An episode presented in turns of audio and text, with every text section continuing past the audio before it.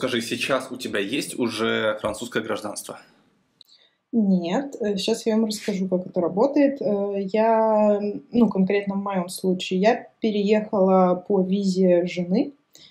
Э, ну, как бы мы решили сделать все по уму, то есть не экспериментировать там со всякими другими визами, типа там обучение, что-то такое, потому что к тому времени я уже много училась в своей жизни, я уже не хотела опять идти в университет, вот, и я, ну, мы приняли решение, что раз уж мы решили жить вместе, то ну, было бы логично просто уже пожениться и сделать нормальные документы и вот так.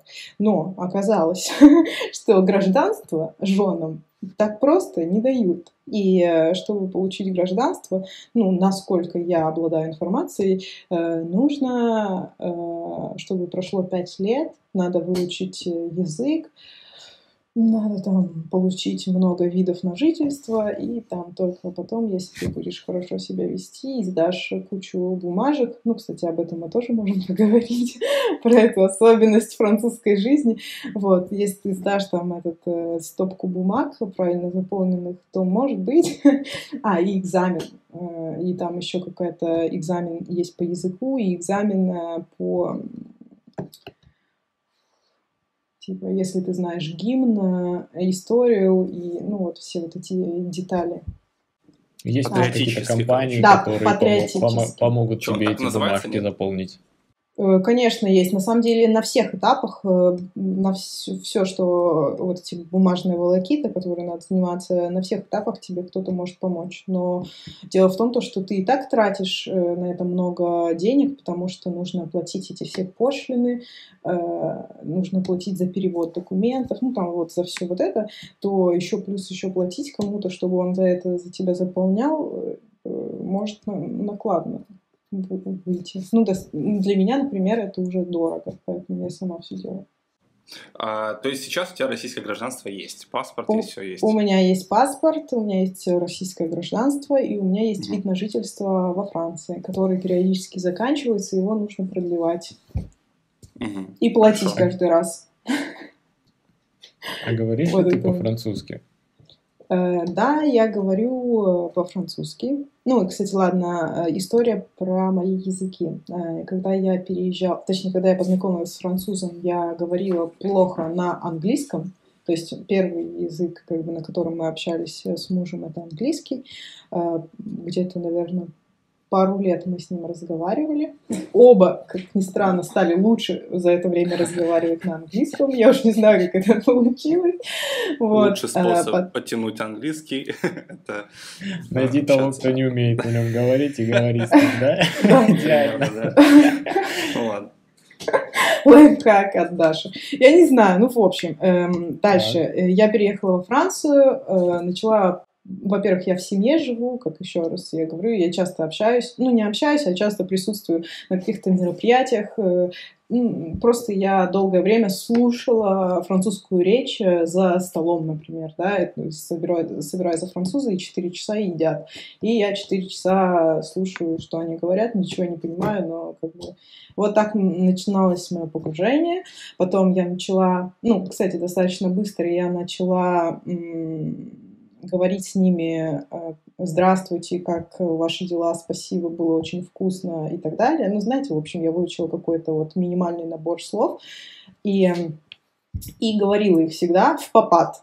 И все начали думать, что я разговариваю на французском. Прикиньте, это реально лайфхак, то есть как э, влиться вообще во французское общество, ну, как не быть вообще белой вороной, потому что когда ты приходишь, и ты вообще такой потерянный, и ничего не можешь из себя выдать, то они вообще тебя это э, как человека, ну, не воспринимают, ну, нет, как человека воспринимают, я имею в виду, что ты, ну, для них ты просто ну, они никак не могут с тобой проконтактировать, да, то есть им самим странно, они не хотят тебя поставить в неловкую ситуацию, и меня просто как бы не замечали, да, то есть я сидела, и мне просто накладывали еду, я просто ела и улыбалась, вот. Но потом сразу, ну, мне стало как бы не по себе, неловко, и я подумала, ну, я могу что-то вообще из себя выдавать. И я быстро стала улыбаться им и говорить, здравствуйте, как ваши дела? И они после этого меня как бы начали признавать и тоже что-то спрашивать у меня, там, нравится ли мне еда и так далее. И вот у нас так а, пошел небольшой диалог. Вот. А потом... Это прикольно. Типа, типа тебя не трогают, но при этом дают тебе возможность, вот ты когда сама а, начнешь с ними говорить, ну, да. они такие, ну давай, типа, поддержим. Ну, типа, ты должна созреть, типа. Не знаю. Я не знаю, кстати, что они там об этом всем думали, но просто вот это такой, как э, лайфхак, это реально выучить пару э, слов хорошо и умело их вставлять, и тогда, ну, и я сама себя не чувствовала неловко, я такая, ой, неловко, я такая, ой, я пообщалась, вот, и мне как-то от этого было приятно, и им тоже приятно, вот, а потом э, я э, немного учила сама там, по-моему, что-то я смотрела какие-то видео э, в интернете, э, ну вот слушала французскую речь, слушала радио, смотрела телевизор все время на французском, и потом пошла учить язык э, в языковую школу при э, университете здесь, э, в этом городе Эксан-Прованс, про который я уже раньше говорила. Это через какое время было? Это, кстати, прошло уже достаточно много времени, там, наверное, год моего здесь проживания, и мне кажется, конечно, я сделала такую небольшую ошибку, то есть можно было и пораньше это начать делать, но когда я только приехала, у меня вообще был какой-то экзистенциальный кризис, потому что, ну, я закончила работать, Э, я была в новой стране, я плохо понимала вообще, что мне здесь можно делать. У меня, ну, у меня не было друзей, не было работы, и я, и я не разговаривала. И я просто, ну, как-то это, приходила в себя, так скажем. Да, ну, ну кстати, ладно. универ, когда поступил. Ну, тяжело, не тяжело. На самом деле, ну, справедливости ради, хочу заметить, что при этом всем здесь и было красиво, хорошо, тепло, вкусно. И, конечно, мы ходили там кушать в рестораны и ездили по всем достопримечательностям вокруг. И, ну, мне, в принципе, это было нормально. То есть у меня был такой э, большой отпуск и такое время э, тишины, время пере переосознаний каких-то, то есть было время, чтобы подумать вообще, чем я хочу заниматься, и там вот кто я, что я, ну, в общем, такое у меня было время. Вот, поэтому я только через год э, созрела, как-то решила для себя. Но, видимо, я еще, ну, я поняла свои силы, потому что, знаете, это очень страшно идти э, в институт, в языковую школу, э, когда ты не говоришь на языке. То есть, а французы, они как бы на английском-то не, не говорят с тобой, они э, на французском говорят. И если я бы пошла сразу в эту школу, то э, у меня бы были большие эти стрессы, э, чтобы там, понять вообще, что происходит. У меня и так они были, то есть я вам скажу, что я уже год была во Франции, я там что-то учила, читала, слышала, но когда ты приходишь и тебе нужно решать какие-то свои базовые вопросы, типа э, расписание, где посмотреть, а где столовая, а где, а кто мой преподаватель, а куда документы отдавать, и куда платить, э, и все это на французском, то это сложно. Поэтому, ну, можно сказать, что э, можно было и раньше пойти, но мне вот почувствовала я себя комфортно только где-то через год. Ну, вот у меня, кстати, бывает, когда я попадаю в среду, где только на английском надо говорить, у меня начинает голова греться. Я прям чувствую, как у меня голова прям горит, а потом к вечеру я уже даже слова не могу вспомнить, короче.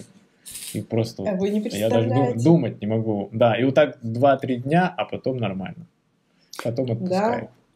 Кстати, а вот у меня есть э, такая информация, некоторые люди, которые очень глубоко погружаются там в среду языковую, чтобы изучить язык, э, им начинают сниться сны на этом языке. У тебя да, бывало да. такое? Да, да конечно. У меня сейчас такое. Я даже иногда автоматически отвечаю, знаете, раньше, вот, ну, я, когда начинала разговаривать на французском, э, я напрягалась, то есть ты напрягаешь действительно мозг, ты концентрируешься и такой какие-то конструкции там собираешь у себя в голове. А сейчас, а, и когда, например, когда тебе быстро что-то спрашивают, ты отвечаешь на английском или вообще на русском, да, ну, например, если тебе на ногу что-то упало, то ты будешь, будешь орать, ну, знаете, что мы. Салабьян! Да, что мы кричим обычно. Ля Пари. Вот. А вот, чтобы вы понимали, сейчас э, я уже ну, настолько перестроилась, то есть я сейчас разговариваю, я плохо еще с ошибками там и медленно, но я со всеми уже разговариваю на, англи... э, на французском. И когда мне что-то падает на ногу или меня там ночью разбуди и спроси что-нибудь, скорее всего, я отвечу на французском, представляете? Или иногда э, разговариваю, когда, когда со своими родственниками, родителями, подругами из России разговариваю, иногда я вставляю что-то на французском, иногда я забываю уже слова э, и вставляю какие-то слова дурацкие, которые никто не понимает, и я даже не понимаю, что я вставила какие-то французские слова, то есть у меня уже все это... До автоматизма дошло. Слушай, а многие ли французы по-английски хорошо говорят? Вот я, например, в Хельсинки приехал, там все по-английски базарят только так. Э, смотрите, опять же говорю за свой юг Франции, да, потому что, думаю, все-таки связано с э, городами.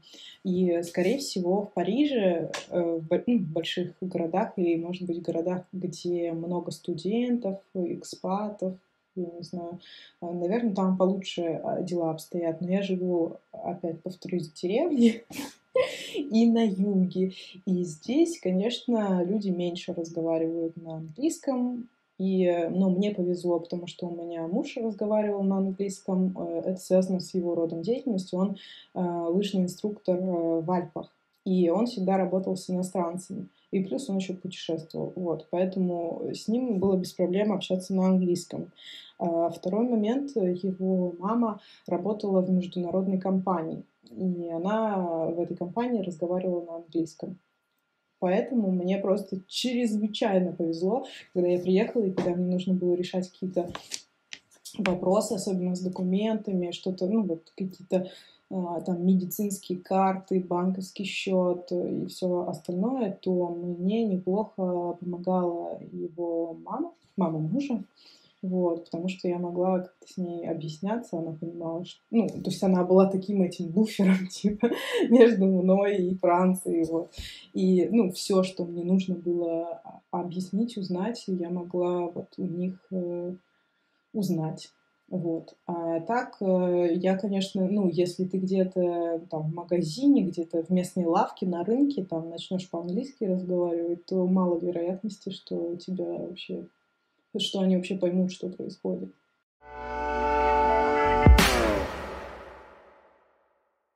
Я вообще слышал, что э, французы как нация, они же всю историю конкурировали с англичанами, и поэтому да. они друг друга не особо-то долюбливают, так скажем, да? Есть такое? Ну, слушай, я тоже слышала это, я читала об этом в интернете, когда переезжала, э, что да, типа французы такие консерваторы, что они э, любят там свой язык, и что они ничего другого не хотят знать. Ну, в каком какой-то мере это правда. Но я думаю, что сейчас э, в развитых этих современных больших э, городах, типа в Париже, ну нет, все молодые, например, там Э, я вот больше чем уверена, у меня, правда, немного знакомых, но так как-то по ощущениям я была один раз в Париже. Мне кажется, там с этим по получше.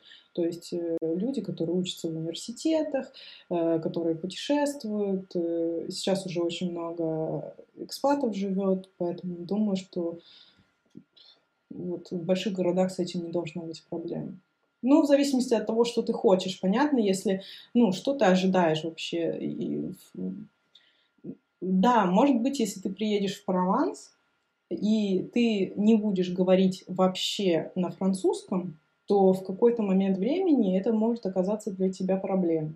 То есть, например, если ты пойдешь действительно на рынок, там куда-то, вот знаете, в какое-то место такое удаленное, э, где людям, французам, совершенно просто не нужно знать э, английский. И плюс они еще там какого-то такого возраста, ну, они не путешествуют особо, у них нету знакомых иностранцев, и им это просто не нужно. И тогда может у тебя возникнуть проблемы. Но я думаю, что в любом, видите, даже в моей маленькой деревне оказался человек, э, который работает в иностранной компании, и он говорит хорошо по-английски. То есть, если тебе нужно будет прям очень найти какого-то человека, который тебя поймет, то ты его найдешь даже в маленькой деревне.